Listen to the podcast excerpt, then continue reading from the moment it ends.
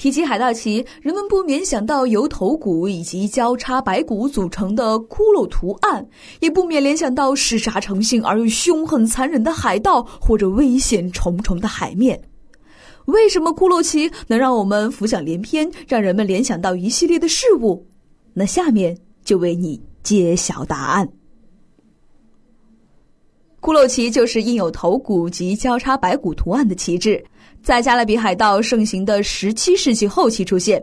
提起海盗，人们总会想到“无法无天”“嗜杀成性”或者“酒色之徒”这样的字眼，想到走跳板这样的刑罚，却不知道他们是曾有着丰富的海上贸易者，是因为原来的酬劳微乎其微，才不得不加入海盗的行列。海盗旗被大量的海盗所使用。黑旗上的图案为一具白骨，一手刺向流着鲜血的心脏，一手握着沙漏。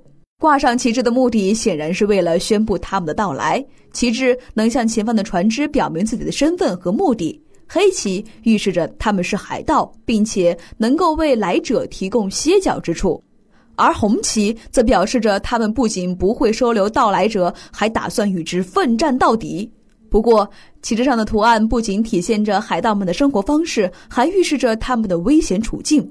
悬挂这一旗帜的主要目的是在于恐吓他们想要抢夺的商船，同时也传达着三种讯息：死亡、暴力以及有限的生命。